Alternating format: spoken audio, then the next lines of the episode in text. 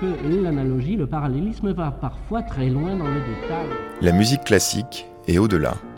C'est l'heure métaclassique avec David.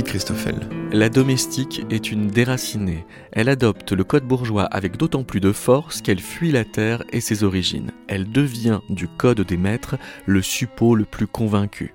C'est le cas de Bécassine qui pousse l'assimilation jusqu'à la caricature. Bécassine reste constamment admirative et respectueuse de la classe des puissants, sa maîtresse et les dames du faubourg Saint-Germain. Dans La place des bonnes qu'elle écrit en 1979, Anne-Martin Fugier précisait encore que ce sentiment qu'a Bécassine de faire partie d'une caste privilégiée est une survivance de l'époque où l'aristocratie entretenait de véritables maisonnées de serviteurs. Mais alors, d'où vient que les bonnes se trouvent représentées sous des traits aussi abrutis par les maîtres, comme si elles faisaient partie d'une faction de la classe ouvrière que la Révolution n'avait pas réussi à émanciper? La chose est évidente dans Bécassine, mais aussi dans un certain nombre de romans, mais encore d'opéras et d'opérettes du XIXe siècle.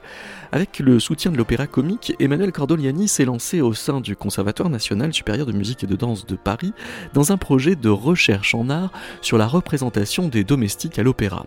Intitulé La bonne cause, le projet est aussi une bonne occasion pour Métaclassique d'enquêter sur les procédés d'abrutissement des domestiques aussi bien dans les romans et sur les scènes d'opéra que dans la vraie vie d'aujourd'hui. Pour ce faire, vous allez pouvoir entendre les élèves en art vocal du CNSMD de Paris en répétition avec Emmanuel Cordoliani, les historiens Jean-Claude Dion et Pierre Giraud, mais aussi deux chercheuses associées au projet, la sociologue Alizée Delpierre qui a signé Servir les riches aux éditions La Découverte, et Alice de Charentenay qui a soutenu une thèse sur la figure de la servante dans les romans français de la deuxième partie du 19e siècle. Du matin au soir, il faut courir dans l'escalier, le monter, le descendre le monter. Au ding-ding oppressant de la clochette qui sonne et qui et qui résonne et qui ordonne. Pas une minute de répit, il faut croire que la patronne ne peut rien faire sans sa bonne. Un coup pour aller l'habiller, deux pour le petit déjeuner, c'est parti pour toute la journée. Pour les affaires à repasser, pour les chaussettes de monsieur, pour les chapeaux ou les cheveux. Pour finir un sourire passé en guise de vague, merci madame, pense que ça suffit. Maudite clochette et maudit métier, la soubrette dans les beaux quartiers. Quand j'entends sonner, je suis toujours prête, modeste et discrète, serviable et zélée, en un mot parfaite. Maudite clochette. Alizé Delpierre, quand euh, vous allez rencontrer des domestiques euh, d'aujourd'hui, euh, ils vous parlent de paradis, d'incroyable, de rêve, de chance. C'est un vocable qui vous a surpris dans leur bouche? Alors euh, oui, tout à fait. En fait, euh, la première fois que j'ai rencontré euh, une domestique, en l'occurrence, elle m'a vanté tous les bienfaits de ce travail. En me disant qu'elle gagnait quand même très bien sa vie, qu'elle avait des très bonnes conditions de logement, puisqu'elle était logée chez ses employeurs qui avaient un hôtel particulier, qu'elle était bah, blanchie, nourrie, que ses frais médicaux étaient couverts par ses employeurs, etc. Et donc en fait, toutes ces rétributions matérielles contribuent à, à faire de la vie des domestiques un- une, une sorte de paradis. En fait, le mot paradis est revenu dans la bouche de plusieurs personnes que j'ai pu rencontrer, euh, qui m'ont, euh, voilà, souvent au début de, de mes rencontres avec eux, au début des entretiens, euh, vanté les mérites de ce métier, en fait. Alors le paradoxe, c'est que ça veut dire qu'ils épousent une condition sociale qui ne sera jamais la leur. Alors oui, qui ne sera jamais la leur parce que euh, on ne peut pas devenir multimillionnaire euh, en travaillant dans la domesticité. on peut l'être en devenant trader ou en, voilà en étant euh, marchand d'art, euh, voilà qui sont à peu près le genre de métier des personnes que j'ai rencontrées euh, du côté des, des grandes fortunes, mais pas en devenant domestique. Donc en fait, oui, les domestiques vivent la vie des riches par procuration. Mais euh, cela dit, la nuance, c'est que au vu de certains salaires importants qu'ils peuvent avoir, Oui, ça, ça peut être euh, Voilà. plus de 10 000 euros, hein, un Exactement, domestique de hein, on peut milliardaire. être majordome et gagner plus de 10 000 euros par mois. Donc en fait, euh, 10 000 euros par mois, ça fait qu'on tourne à plus de euh, 100 000 euros par an. Et donc on fait soi-même partie des riches. Donc euh, les Et- domestiques peuvent être riches. Et on a même ces patrons qui nous aident à acheter des appartes à New York. euh, C'est l'exemple Voilà. de Marius. Bah, ouais, ouais. Exactement. euh, voilà, dans, dans le livre, je cite Marius, qui lui, alors il y a un cas quand même euh, un peu marginal, hein, c'est-à-dire de vraiment un domestique qui et passer des classes populaires très pauvres, roumaines, immigrées, euh, voilà, dans d'autres pays européens, euh, qui ensuite euh, a travaillé chez des grandes fortunes, chez des gens qui investissaient énormément dans l'immobilier entre Paris, New York, Londres, etc., et qui lui ont appris à lui aussi investir dans l'immobilier. Et donc, il s'est notamment acheté un appartement à New York. Alice euh, de Charentenay, si euh, les domestiques font de bons personnages de romans dans la deuxième partie du 19e siècle, c'est aussi parce qu'ils apportent un autre langage. Oui, euh, il y a vraiment un, travail documentaire de la part des romanciers qui s'intéresse à apporter dans le roman tout ce qui était juste, jusque-là considéré comme euh, anti-romanesque. Et euh, tout ce qui peut aussi être considéré comme, euh, comme laid, comme trivial, comme indigne de représentation artistique. Et notamment les personnages de domestiques, mais comme de travailleurs de manière générale, ou les personnages populaires, comme on dirait aujourd'hui, apportent une langue, on dirait aussi une parlure, une manière de s'exprimer qui diffère de la langue bourgeoise, et euh, d'autant que les personnages de domestiques héritent en plus d'une fonction qui leur vient de la comédie, qui est de dire les choses plus directement. Euh, plus Donc ils ont une fonction dramatique euh, très importante. Oui, ils explicitent ce qui est, ce qui demeure dans le monde bourgeois implicite, tu, sous-entendu. Et donc souvent la vérité éclate au grand jour et de manière tonitruante par leur voix. Ils sortent la poussière de dessous le tapis? En quelque sorte, c'est-à-dire qu'ils deviennent euh, une sorte d'allégorie de la saleté, de l'illégitime, de l'illicite, avec beaucoup d'images des coulisses, de l'arrière-cuisine, de l'arrière-cour, ou même tout simplement de la cuisine, c'est-à-dire de ce qui se prépare euh, hors de la vue euh, de la représentation. Et en même temps, il faut amener les domestiques en quelque sorte à être vus, puisque plus on a de domestiques, plus on a grand train de maison. Ils font partie du décorum. Donc à ce titre, ils sont intermédiaires entre des objets de décor, du mobilier, euh, et de grands trains de vie euh, bourgeois. Par exemple, Nana de Zola, lorsqu'elle s'installe, elle veut avoir euh, tout son attirail de domestique. C'est la même chose dans une vie de Maupassant, c'est très important d'avoir des domestiques avec la bonne livrée, etc. Donc il faut qu'on les voit.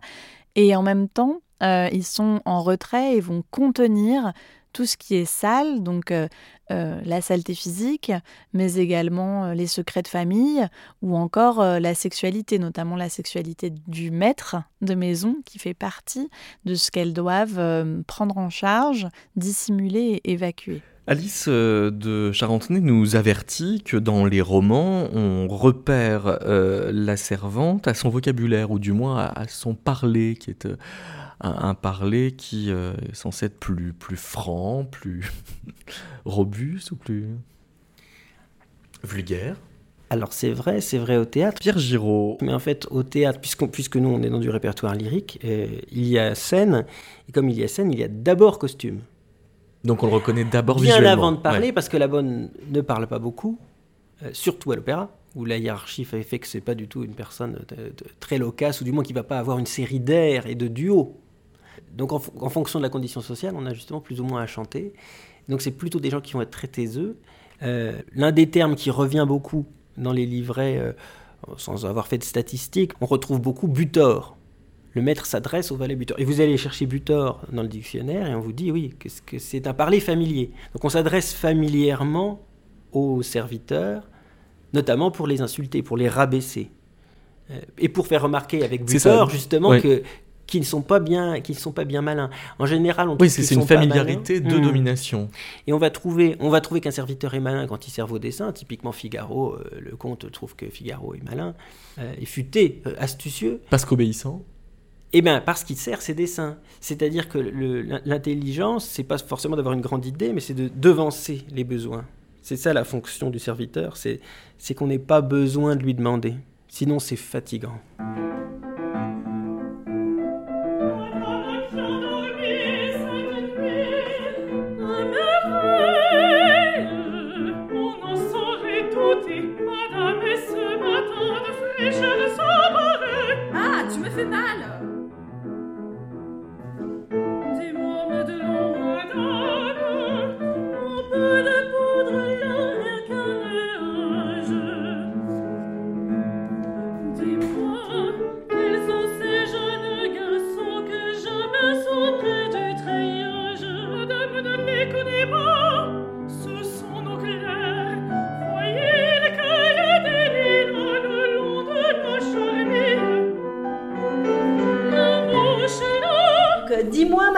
Un peu de poudre, là, rien qu'un nuage, euh, virgule, virgule, virgule. Parce que, tu sais, alors je voudrais deux œufs et demi pour le petit déjeuner, cuit 12 secondes. Hein. Merci. Tu vois? Hmm. Un peu de poudre là, rien qu'un nuage. Dans ta façon de le phraser, il faut que j'entende que tu donnes un ordre, que tu t'attends à ce qu'elle ne fasse pas bien les choses. Et que tu corriges par ta demande le fait qu'elle ne elle va pas les faire bien. Tu vois? Hmm. Donc pas un peu de poudre là, rien qu'un nuage. Un peu de poudre là, rien qu'un nuage. Merci. Dis-moi, mais de un peu de poudre là, rien qu'un nuage. Dis-moi, quels sont ces jeunes garçons que j'aperçois bas du treillage Emmanuel Cordoliani, si on part du principe que les, personnages de, domestiques euh, dans les opéras ou opérettes du 19e siècle sont un peu euh, abrutis, comment ça se traduit vocalement? Alors ça se traduit euh, dans un premier temps par la brièveté des rôles. Il y a d'autres raisons de la brièveté des rôles au 19e siècle pour les domestiques, mais effectivement, ils vont peu parler, ils vont extrêmement peu élaborer. Euh, et puis, euh, euh, par exemple, ils ne disent jamais je. c'est très très rare d'avoir un je. Ils disent éventuellement moi à un moment donné, mais sinon, on est toujours sur une parole comme ça qui est un peu, du coup, stéréotypée aussi.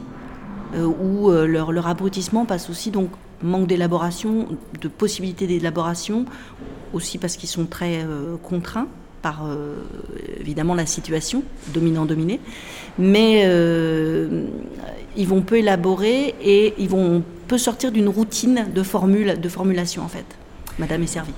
C'est ça, c'est-à-dire ils ne sont pas tant que ça capables de raisonnement ou est-ce qu'ils n'ont pas la place euh, d'en faire? Est-ce qu'on le sent qu'ils sont euh, limités par la circonstance dans leur langage ou qu'ils seraient limités par ailleurs? Alors il y a, vraiment deux aspects et, qui, et les deux fonctionnent à plein. Il y en a un qui est vraiment du fait lié à l'abrutissement, c'est-à-dire qu'on est sur euh, des volumes horaires, euh, à partir du moment où il commence à y avoir le gaz, la lumière tard le soir, des volumes horaires de journée qui commencent vers 6 heures, parfois un peu plus tôt pour allumer les feux dans la maison, et qui finissent à minuit, 1 heure du matin. Euh, il faut voir aussi qu'il n'y a pas du tout d'obligation de, donner des jours de congé, hein. donc souvent on n'en donne pas.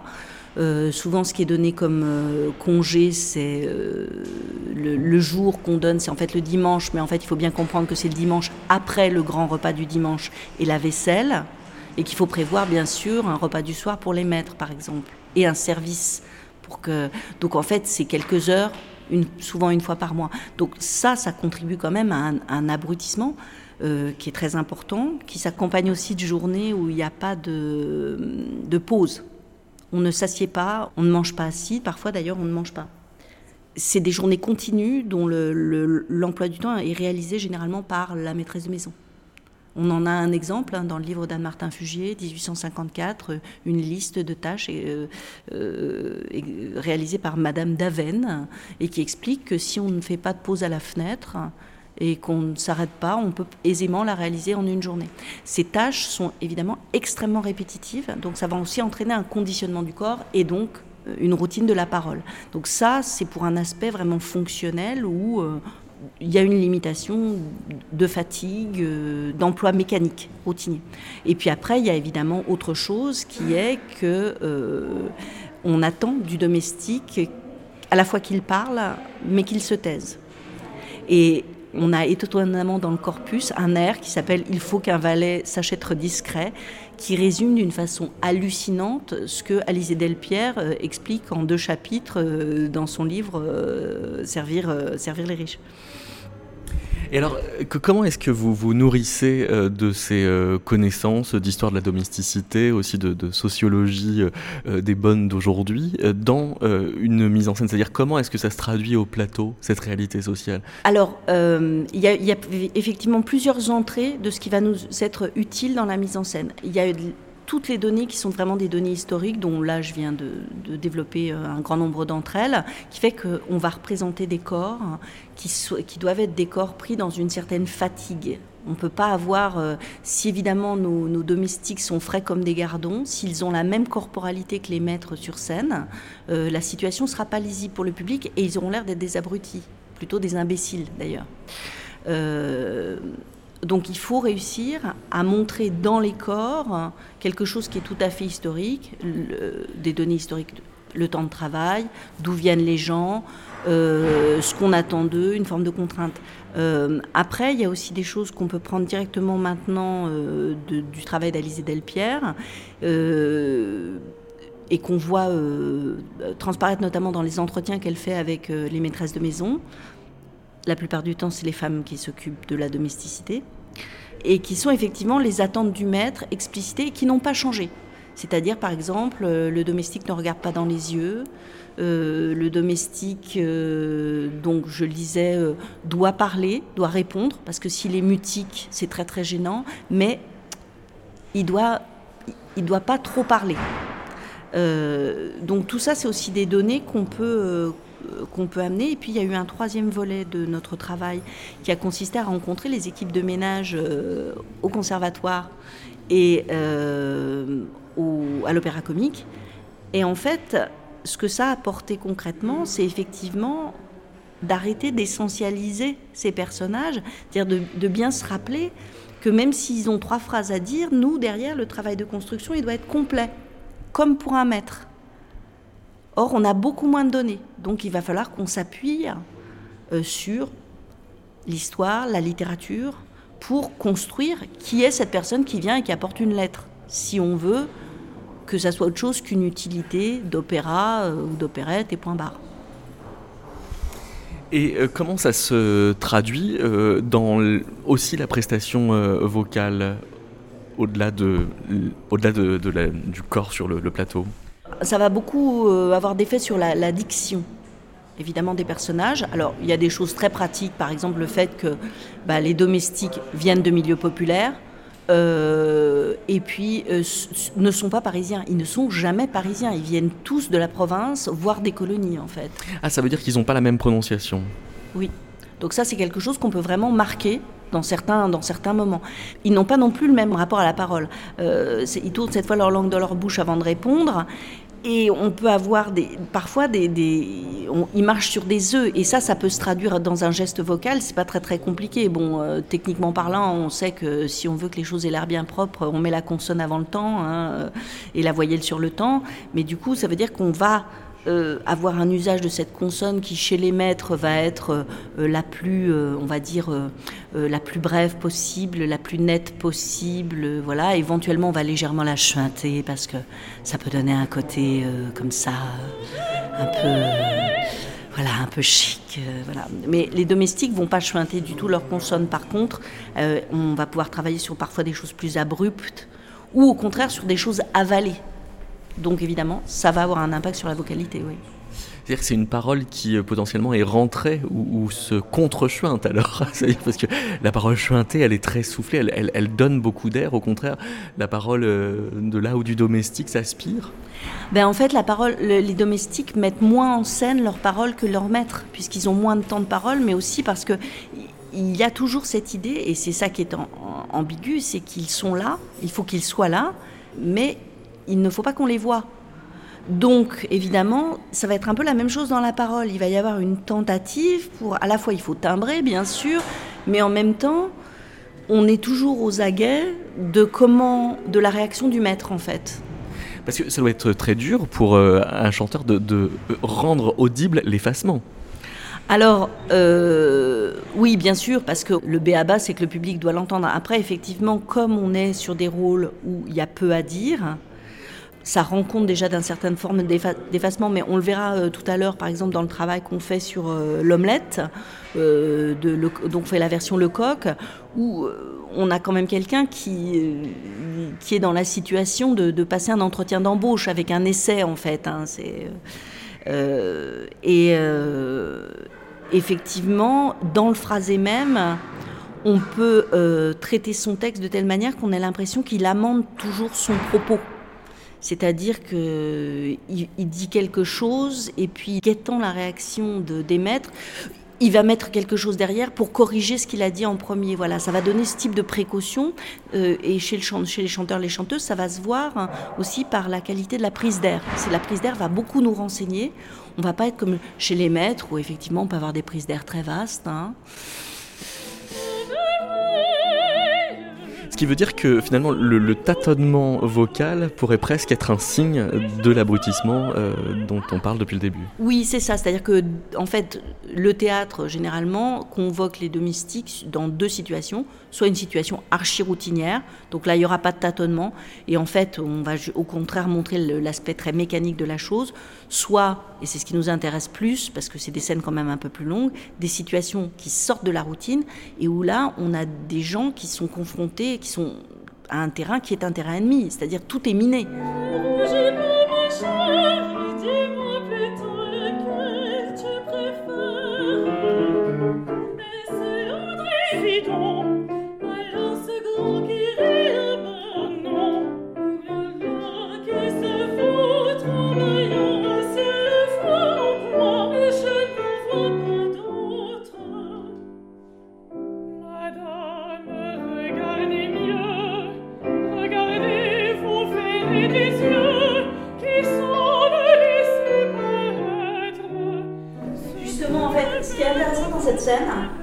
C'est que euh, Madeleine, qui chante Madelon, attention, pas de confusion, elle, euh, elle, est, elle est tout le temps euh, contrainte par sa position sociale par rapport à la proposition textuelle et musicale. Et, donc là, typiquement, tu vois, tu as envie, moi je le vois, dans ton déplacement, tu poétises le déplacement, c'est-à-dire que tout à coup on a quelque chose de comme ça, d'un peu aérien, mais en fait non.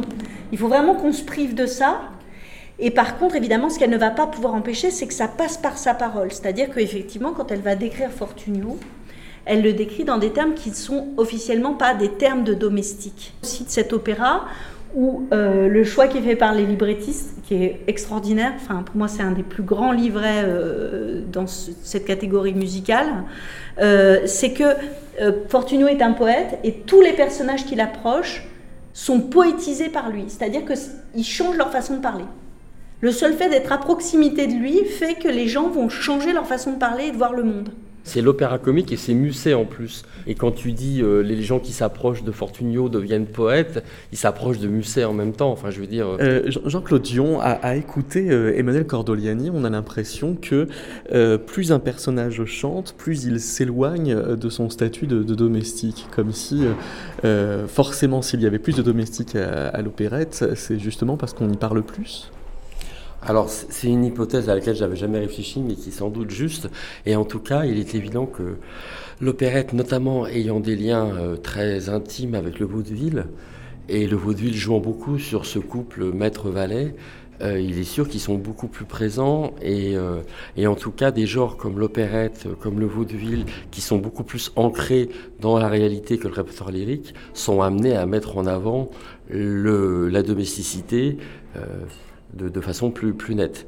En même temps, ce qui est passionnant dans le projet de, mené par Emmanuel, c'est euh, cette question de jusqu'à quel point ces domestiques sont là pour des raisons purement dramaturgiques ou pour faire avancer l'action ou comme stéréotype auquel le public s'attend, et jusqu'à quel point ils donnent un, reflet réel de ce que pouvait être la domesticité à son époque.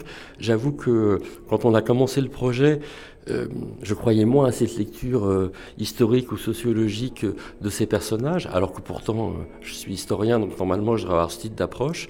Et c'est vraiment Emmanuel qui, vraiment en travaillant sur chaque morceau, a, réussi à, me montrer quand même que librettiste et compositeur avait un discours aussi sur ces questions, qui n'est pas simplement un discours esthétique, mais sans doute aussi un discours social, voire même politique.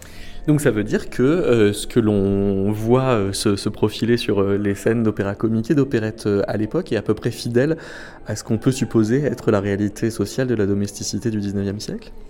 Alors en même temps, euh, oui, j'aurais tendance à dire oui, avec un bémol, parce que les, euh, les compositeurs, les librettistes écrivent en fonction d'un public, euh, et ils veulent le succès, donc ils veulent pas choquer ce public. Ils sont pas là en train de faire, de préparer la commune ou, ou, de, de, préparer une luxe syndicale. Donc effectivement, il y a quand même des codes, on respecte les choses, et puis les domestiques quand même restent cantonnés enfin, ne prennent jamais le pouvoir en quelque sorte, sauf à de rares moments comme dans la vie parisienne, ce qu'on a encore vu ce matin, euh, mais aussi, comme le montrait bien Emmanuel, lorsqu'ils prennent le pouvoir, ils sont très embarrassés de savoir qu'en faire.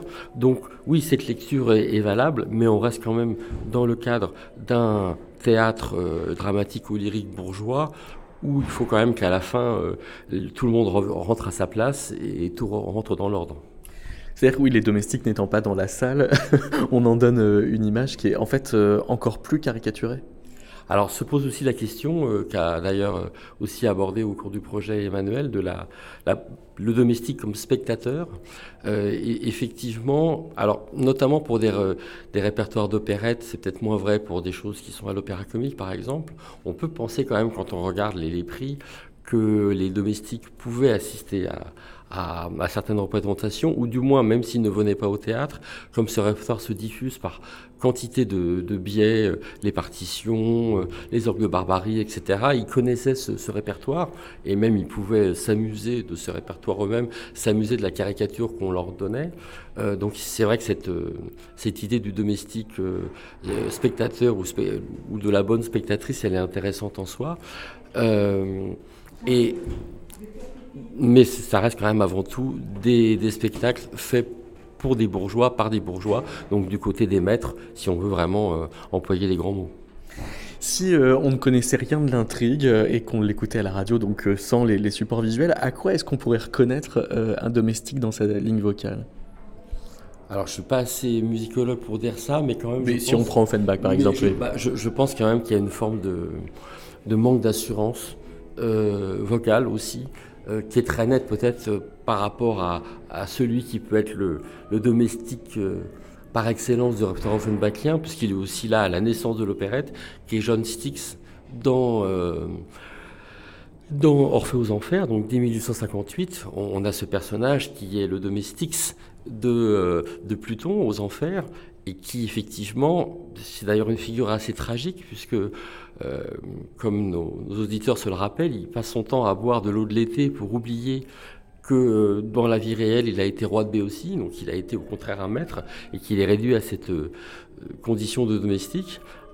mais quand on, voit ces couplets du roi de Béotie, ils ont été écrits pour un, artiste qui n'était pas véritablement chanteur, donc à qui on déniait d'une certaine façon la capacité d'avoir une voix.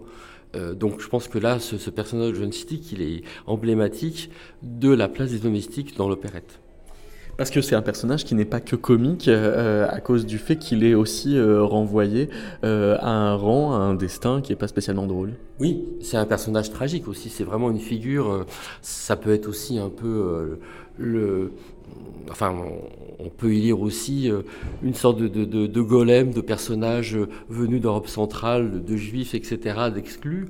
Euh, donc, il a ce côté très comique parce que quand il est sur scène, c'est d'ailleurs un, rôle en or pour, pour des interprètes. Mais on, sent effectivement, et quand on regarde même ces couplets du roi de Béotie, quand il cherche à, convaincre Eurydice de venir avec lui, on sent effectivement une souffrance et quelque chose de, de tragique marqué ce qui est difficile avec les domestiques, c'est qu'en fait, ils, doivent se taire, mais ils doivent quand même dire quelque chose.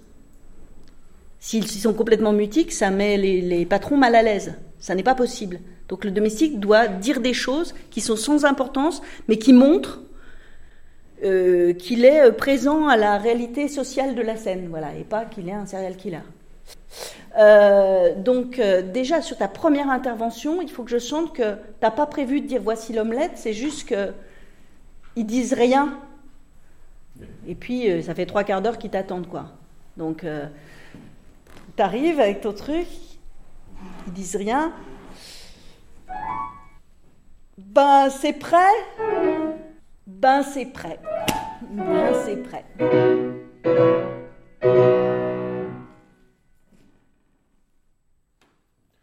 Voici l'omelette. Voici maintenant essayer de, voilà, de, montrer aux spectateurs que c'est pas normal de répéter 40 fois voici l'omelette.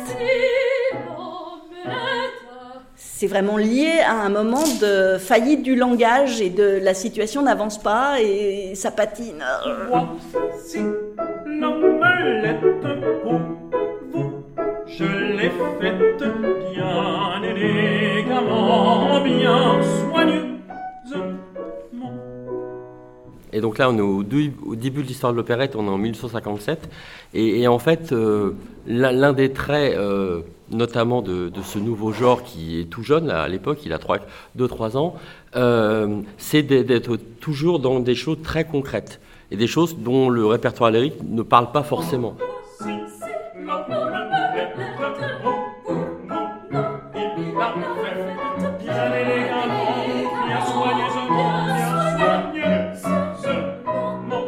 Et, notamment la nourriture est vraiment très très présente, euh, notamment dans le répertoire d'Offenbach. Euh, enfin, ça s'appelle opéra bouffe, mais on pourrait faire le jeu de mots parce qu'effectivement on mange énormément. Et donc cette présence de l'omelette, euh, elle, est très caractéristique de, de, ce nouveau genre qui vraiment, en plus la nourriture c'est le plaisir, même si là, vous allez voir, c'est un plaisir un peu qui, qui, tourne mal. Mais donc cet aspect de nourriture, il est vraiment lié au genre nouveau. Et ça, c'est intéressant aussi de, de l'avoir en tête.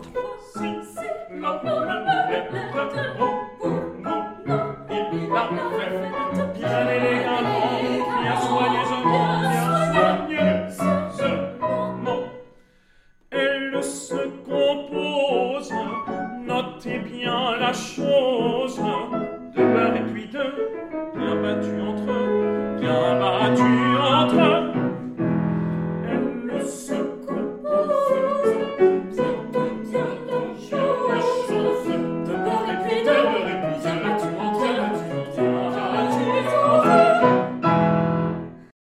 dans le Docteur Miracle, donc ce livret qui a servi à la fois à Lecoq et à Bizet, on trouve euh, Pasquin, donc le capitaine Silvio se faisant passer pour Pasquin.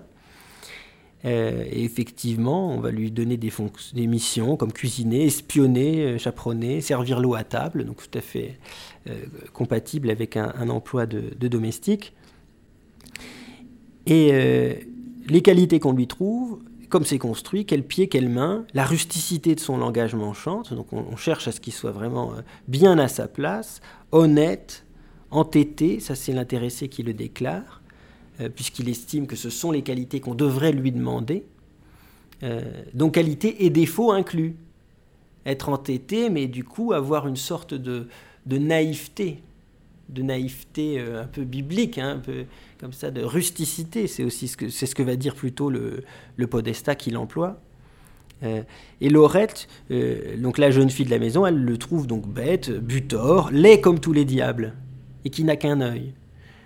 Le, défaut physique est important, puisqu'on lui demande de d'être le chaperon de la fille de la maison. Il est important qu'il soit vraiment euh, hors d'état de séduire.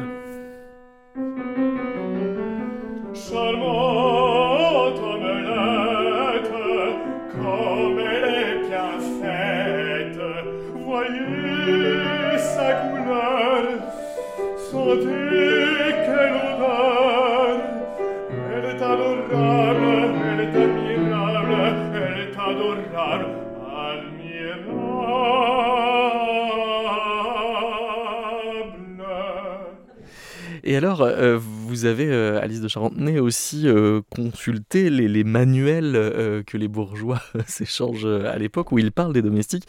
Et en gros, ils se disent bah, attention, le domestique ne voit rien d'autre que le chiffre de ses gages. On, dénonce qu'il est intéressé, finalement, un peu comme un syndicaliste. quoi. Oui, alors c'est vrai que ça nous étonne pas tellement que qu'on reproche à des salariés de vouloir gagner de l'argent. Euh, finalement, c'est aussi euh, oui, un reproche qui est adressé assez communément aux syndicalistes, ou bien au 19e siècle, il y a cette image du socialiste envieux qui finalement n'est socialiste que parce qu'il aimerait être millionnaire lui aussi et qui sait pas. Euh, c'est un bourgeois qui sommeille en lui. Voilà, et, qui, qui, est matérialiste en tout cas. Et, et souvent, l'idée de, de la domestique intéressée par l'argent va avec l'idée qu'elle a perdu la foi qu'elle a perdu toute piété. par exemple, la félicité de Flaubert dans Les Trois Contes devient de plus en plus pieuse et ne perçoit plus aucun salaire assez rapidement dans le conte, alors que un passage très intéressant de Germinie Lacerteux des Frères Goncourt, qui est un roman paru euh, dans les années 1860, euh, montre le basculement de Germinie, qui est la domestique idéale, la domestique euh, parfaite, dans le, le péché, le vice. Et, ah, parce qu'elle va carrément voler. Hein. Elle va voler sa maîtresse. Et le moment où elle vole sa maîtresse est un moment où euh, elle sait où est caché l'argent, elle est tenue par l'envie de, voler et elle se met à réfléchir aux chiffres des gages des autres bonnes de l'immeuble en considérant qu'elle gagne plus qu'elle. Et que donc, euh, ce vol de sa maîtresse n'est qu'un juste retour des choses. Voilà. Et donc, à partir du moment où on se compare aux autres, voire où on se solidarise avec les autres, on est déjà tombé dans une logique euh, comptable et non plus de gratuité qui est dangereuse et qui constitue en elle-même euh, euh, le danger social. D'ailleurs, on retrouve dans le dictionnaire des idées reçues de Flaubert à l'article domestique tous voleurs. Tous voleurs. Après, c'est un article, il me semble, qui a été biffé par Flaubert, mais euh, qui n'en dit pas moins que, bien sûr, les grands stéréotypes du discours bourgeois sur les domestiques, c'est qu'ils nous volent, c'est que c'est très difficile de se faire servir, que c'est très difficile de recruter. Et ça, c'est finalement un discours euh, de l'embauche euh, assez courant. Vous citez les sociologues Michel Pinson et Monique euh, Pinson-Charlot sur toute la, rhétorique qui encadre la beauté dans la noblesse. On a une belle personne, un beau quartier, une belle chose, le bon goût, qui sont quand même des, marqueurs d'une sorte de, moralité aussi. C'est-à-dire que les, moments de les entretiens de recrutement des, des domestiques sont moins des tests de compétences que de moralité? Exactement. Alors, il y a des tests de compétences pour certaines euh, euh, professions, parce qu'en fait la domesticité est très hiérarchisée, il y a quand même plusieurs types de métiers, et donc on attend quand même euh, d'un majordome qu'il ait un, des compétences relationnelles qui ne sont pas nécessaires chez une employée domestique qui ne ferait que le ménage, en fait, voilà. on attend aussi, pareil, les mêmes compétences des gouvernantes, on attend qu'un chauffeur sache quand même conduire euh, correctement. On attend qu'une nounou euh, sache un peu s'occuper des enfants et qu'elle ait une certaine expérience. Donc il y a quand même une certaine évaluation des compétences, mais c'est un univers sur lequel on ne vend pas sa force de travail quand on est euh, domestique un CV, par des lignes sur le CV. Et d'ailleurs, en fait, matériellement, il n'y a pas de CV dans cet univers.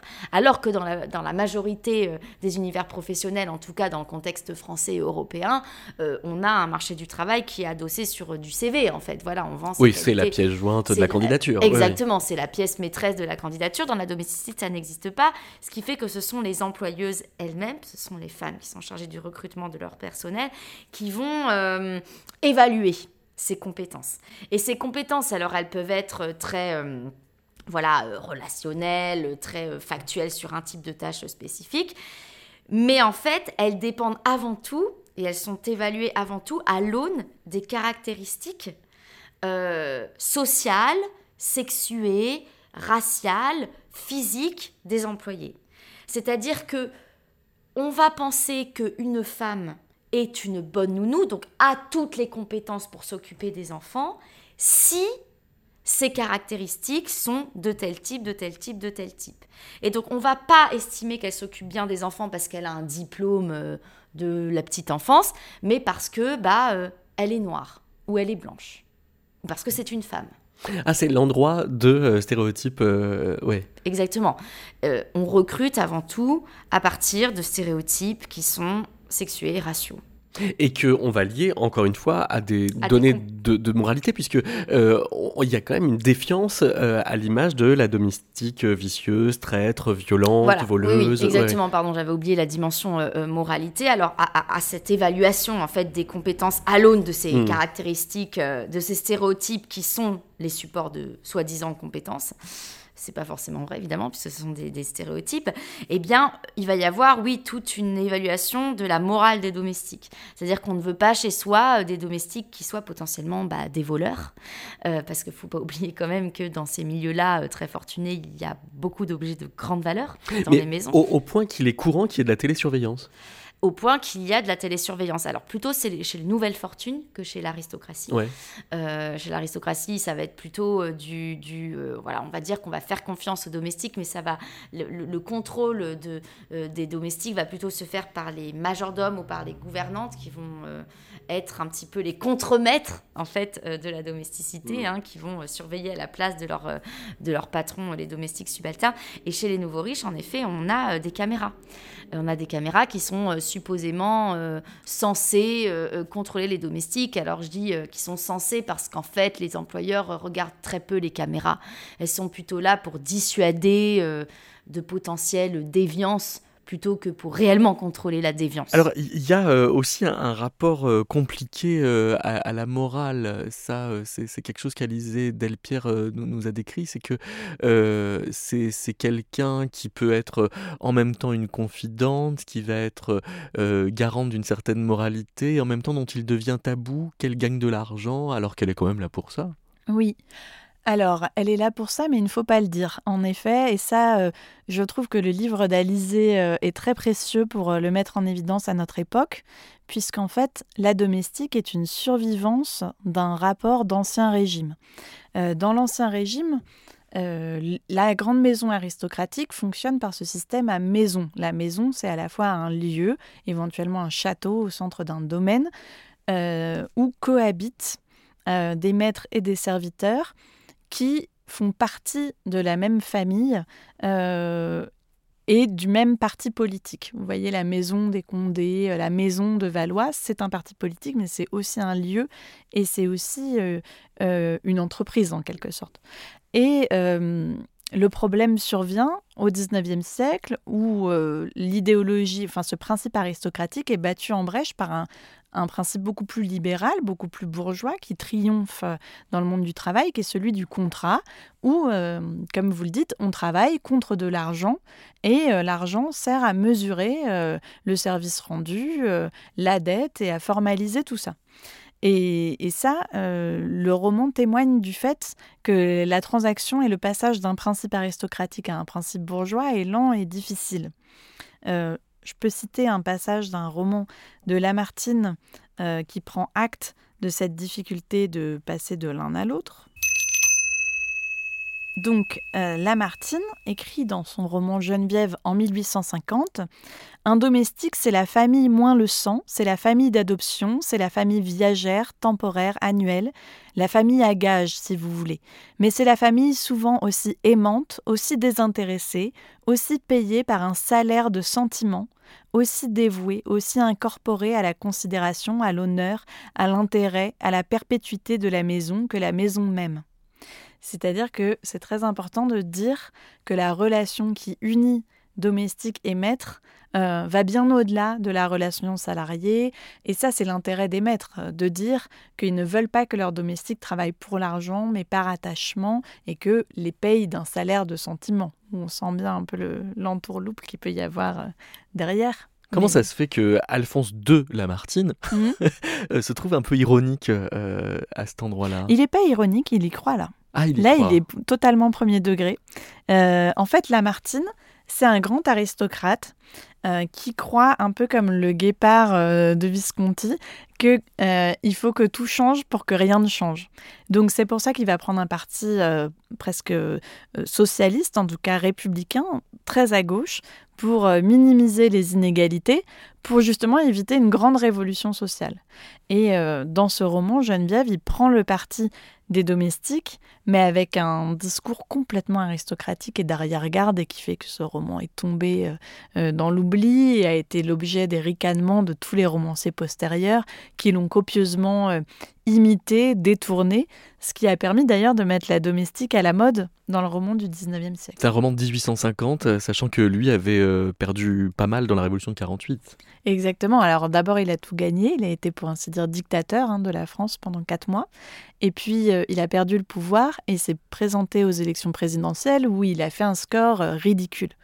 Et euh, c'est à la suite de cette défaite cuisante qu'il a écrit ce roman, Geneviève, où il euh, raconte que lui-même rencontre une domestique et qu'il a tout compris à ce qu'elle souhaitait et qu'il a reçu d'elle le mandat d'écrire ce roman et que donc il est à même euh, d'être euh, l'homme politique qui représentera les Français les plus modestes. Votre ami a dans le dos,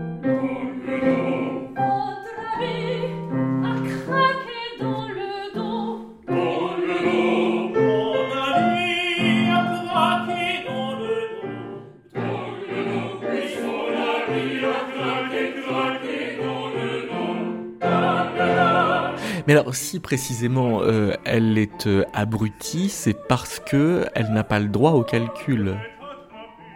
C'est parce qu'il n'est pas de sa fonction de réfléchir, de euh, anticiper ce que tout ça va lui rapporter. Peut-être, disons, on lui reproche son peu de malice au moment où, où, elle, où, elle, où le calcul qu'elle fait n'est pas conforme à ce que souhaite faire le maître maintenant. Ça peut être compliqué. On peut, la servante peut faire quelque chose dans l'intérêt de sa maîtresse, mais ça ne correspond pas à ce que voudrait sa maîtresse sur le moment. Donc elle va se faire agonir d'insultes, mais par la suite, on va découvrir qu'elle l'a bien servi. Donc ça fait aussi partie du jeu de se faire battre de temps en temps, euh, de, effectivement, de, de subir les humeurs, même quand on a, euh, en fait, très, on s'est très bien acquitté de sa tâche. C'est-à-dire que dès qu'elle est malicieuse, euh, elle est vicieuse. Il y a aussi ce problème, c'est qu'en fait, c'est pas une qualité d'être malicieuse. En tout cas, pas quand on est servante. Ouais. Là, euh, voilà, c'est de, de façon tacite, oui. Avoir su prévoir euh, qu'il y ait des draps neufs au bon moment, ça c'est très bien. Mais il faudrait pas, faudrait pas aller le raconter. Il faudrait, y a une question de, il y a une discrétion euh, euh, extrême, euh, voilà, qui, fait qu'effectivement le, et puis le calcul ne doit pas être un calcul pour soi. Ça c'est très mal vu. Parce que si, leur vénalité potentielle est, mal vécue, c'est peut-être aussi parce qu'on ne leur autorise pas la moindre intelligence économique, stratégique, et que en définitive, on les abrutit. On en fait des abrutis. Oui, oui, bah ça c'est c'est un paternalisme bourgeois qui hérite euh, du paternalisme euh, aristocratique, qui essaye en tout cas de se parer des oripeaux du paternalisme aristocratique parce que c'est ce qui lui donne aussi sa légitimité. Et donc euh, on n'a pas intérêt à se représenter effectivement les, classes euh, dominées comme étant les égales des classes dominantes, parce qu'à ce moment-là, on remet en cause toute hiérarchie sociale. Ça, c'est un peu ce que fait Octave Mirbeau, puisque sa Célestine, à la fin du, du journal d'une femme de chambre, euh, après avoir mené l'enquête sur qui a violé et tué une petite fille de la campagne, quand elle découvre euh, le violeur euh, et le malfaiteur, l'épouse et s'installe avec lui comme patronne et embauche des domestiques qu'elle maltraite. Et donc ça, c'est extrêmement dérangeant puisqu'on s'est attaché à une figure de domestique pendant 500 pages et qu'elle devient la patronne et, la patronne violente et abusive euh, qu'elle déplorait pendant tout, son, tout son journal euh, qui se clôt à ce moment-là d'ailleurs.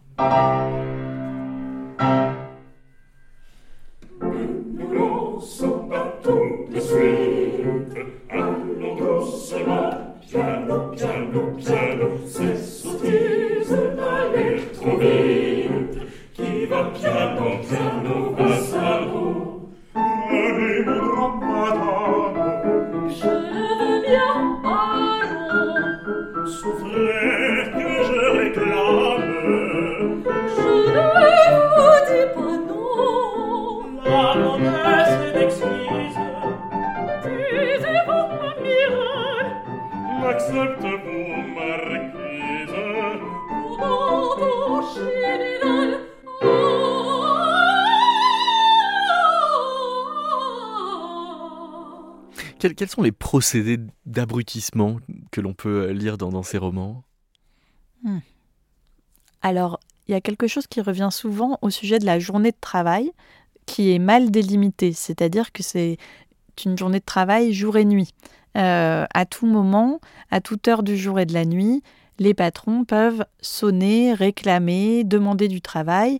Et ça, c'est quelque chose euh, qui enferme beaucoup aussi euh, la domestique dans la maison il peut aussi y avoir des, décalages euh, dans euh, euh, les demandes qui, sont faites, qui peuvent paraître complètement folles. Il y a une de vos enquêtées qui s'est amusée avec vous un, jour à faire la, liste des demandes déraisonnables qui ont pu lui être faites, comme par exemple être remercié dès qu'on s'adresse aux domestiques par la formule Je vous remercie très chère madame de me faire l'honneur de m'adresser la parole, ou bien se faire réveiller par une berceuse chantée par deux domestiques en canon, ou bien s'asseoir à une table où l'espacement entre les couverts a été mesuré au millimètre près avec une règle ou encore se faire essuyer la bouche et les mains après chaque plat avec une serviette très blanche qui sent la lessive spécialement conçue pour les bébés.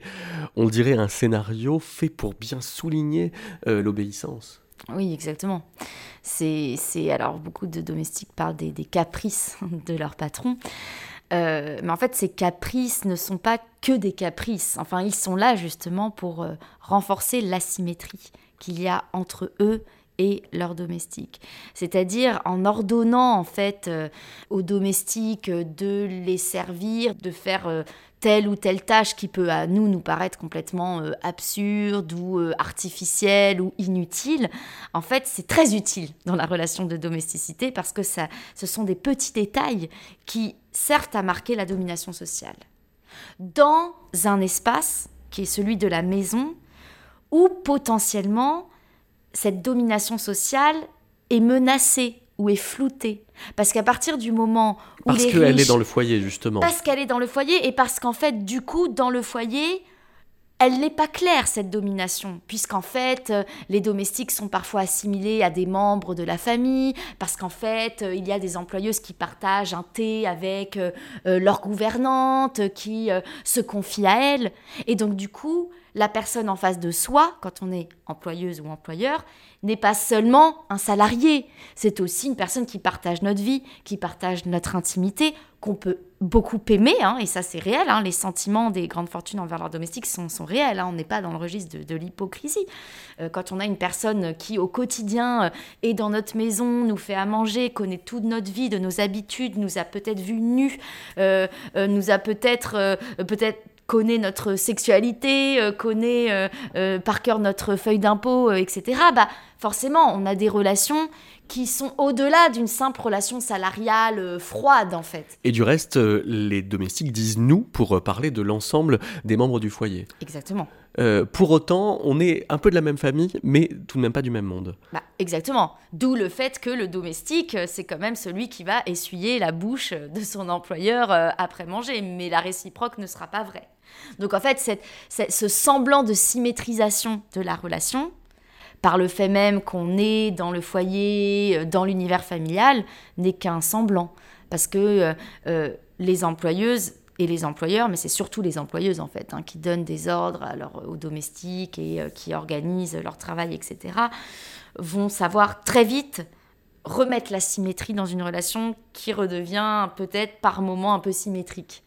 Euh, en faisant, voilà, en les mettant à leurs ordres, en, ayant des caprices, entre guillemets, mais aussi en, euh, par exemple, passant euh, très brutalement du tutoiement au vouvoiement, alors même qu'un employeuse ou qu'une employeuse tutoyait sa bonne qui est là depuis dix ans chez elle, et eh ben, du jour au lendemain, va la revouvoyer parce qu'elle va s'être livrée un peu trop à la confidence et donc elle va vouloir le lendemain remettre de la distance par ce vouvoiement. Euh, une autre chose dont se plaint euh, beaucoup euh, Célestine de Mirbeau, et ça c'est très intéressant, c'est que finalement le silence après lequel courent les bourgeois est en lui-même quelque chose de mortifère, de pénible et d'abrutissant. Par exemple, dans son journal, Célestine écrit la chose suivante. Les premières révoltes calmées, la vie s'établit monotone, engourdissante, et je finis par m'y habituer peu à peu, sans trop en souffrir moralement. Jamais il ne vient personne ici, on dirait d'une maison maudite. Et en dehors des menus incidents domestiques que j'ai comptés, jamais il ne se passe rien. Tous les jours sont pareils, et toutes les besognes, et tous les visages, c'est l'ennui dans la mort. Mais je commence à être tellement abruti que je m'accommode de cet ennui comme si c'était une chose naturelle.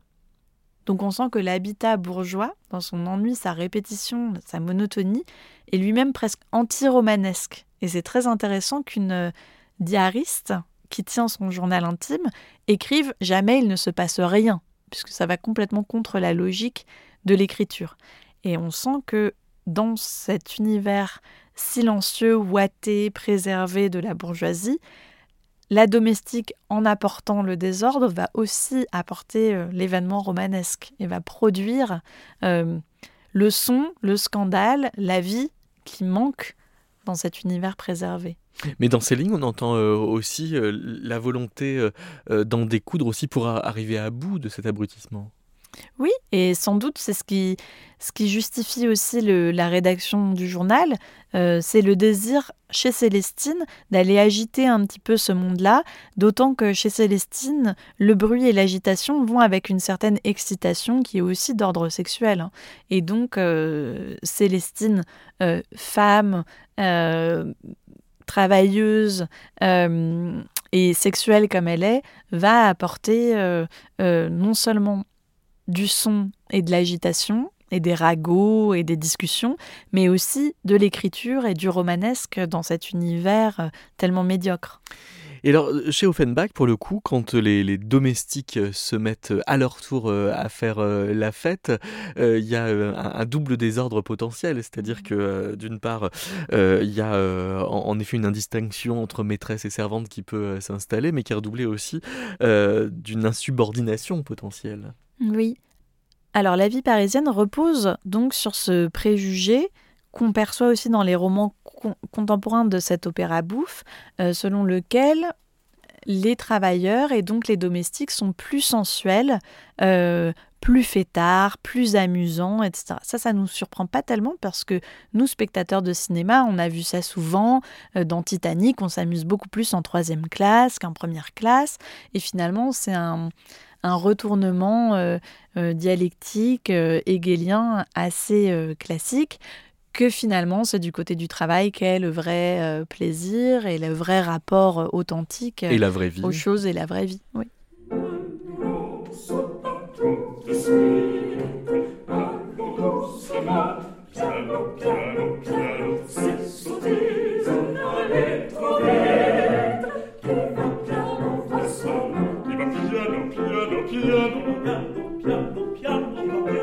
Donc le moment que nous propose le livret de la vie parisienne, euh, c'est un moment où la bonne se met dans le personnage de la demi-mondaine pour occuper euh, un invité. Et euh, ce qui est frappant, c'est que non seulement, bien sûr, les, domestiques observent tout, donc ils ont tout vu, peuvent, ils peuvent tout jouer. C'est un petit peu ça le postulat de la vie parisienne. Euh, ils peuvent faire croire qu'on est dans un hôtel. Mais il y a aussi une autre question qui est de savoir si ça fait partie de son emploi. Si ça fait déjà partie de l'emploi de la bonne, de pouvoir euh, euh, offrir un moment de détente aux invités, au fils du patron, au patron. Est-ce que, est que ça fait partie de sa fiche de poste finalement? Et donc, avec quelle facilité, quel naturel, quelle résignation, quel déterminisme on passe euh, d'une mission à l'autre. Votre habit a craqué. Dans le dos.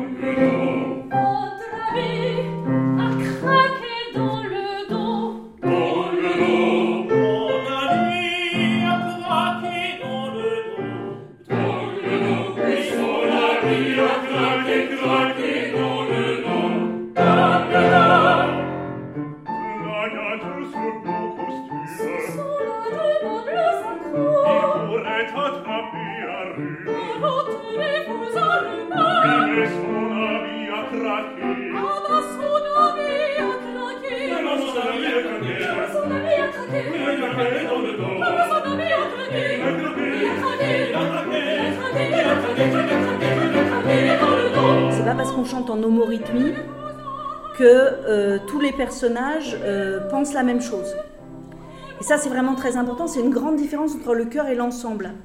Quand on est en ensemble, on peut avoir cinq personnes qui chantent la même chose, le même texte, au même rythme, et néanmoins qui ont un parti pris complètement opposé sur ce, sur ce qu'ils sont en train de dire. Et ça marche. Ça va pas marcher dans un chœur. c'est pas fait pour. Mais l'ensemble a vraiment cette souplesse-là. Dans le dos.